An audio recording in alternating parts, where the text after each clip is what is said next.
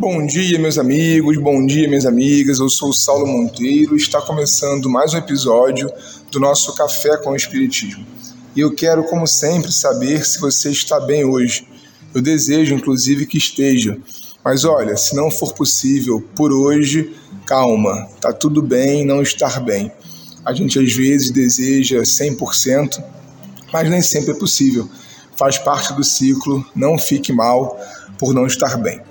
Como pudemos ver na semana passada, o fenômeno espírita é suficientemente científico e tratá-lo assim nos daria segurança para agir junto ao mundo espiritual. A primeira modalidade que observaremos é o chamado desdobramento da alma. Como Delano estuda o perispírito nesse livro que analisamos, A Alma é Imortal, é natural que comecemos por aí. Diz assim nosso autor: os numerosos exemplos registrados do desdobramento da alma mostraram que havia de ser possível a reprodução experimental desses fenômenos. Grande número de pesquisas feitas nesse sentido e coroadas de êxito confirmaram a possibilidade. Deu-se denominação de animismo à ação extracorpórea da alma, mas semelhante distinção é puramente nominal pois que tais manifestações são sempre idênticas, quer durante a vida, quer após a morte.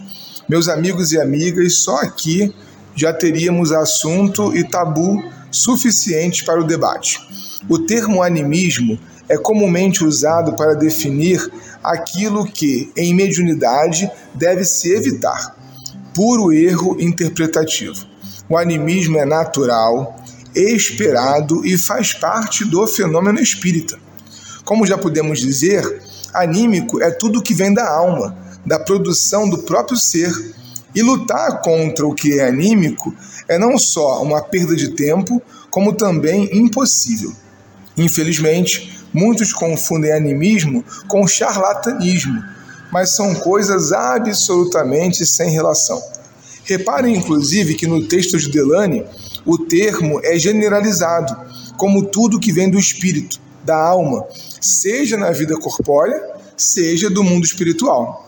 Na prática, não faz muita diferença se durante um transe mediúnico é a alma do encarnado ou a de um desencarnado que se comunica, mas sim o conteúdo da mensagem que é comunicada.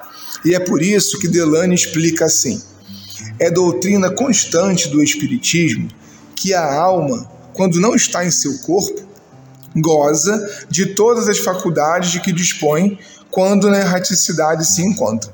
Cada um de nós, durante o sono corporal, readquire parte da sua independência e pode, conseguintemente, manifestar-se. Durante o sono do corpo físico, é natural e esperado que haja um distanciamento maior do espírito em relação ao corpo mas também já vimos em muitos fenômenos, através de transes mais profundos, na chamada incorporação, que preferimos denominar psicopraxia, ser também suficientemente profundo o transe, a chamada dissociação psíquica, para que a alma ponha-se em comunicação.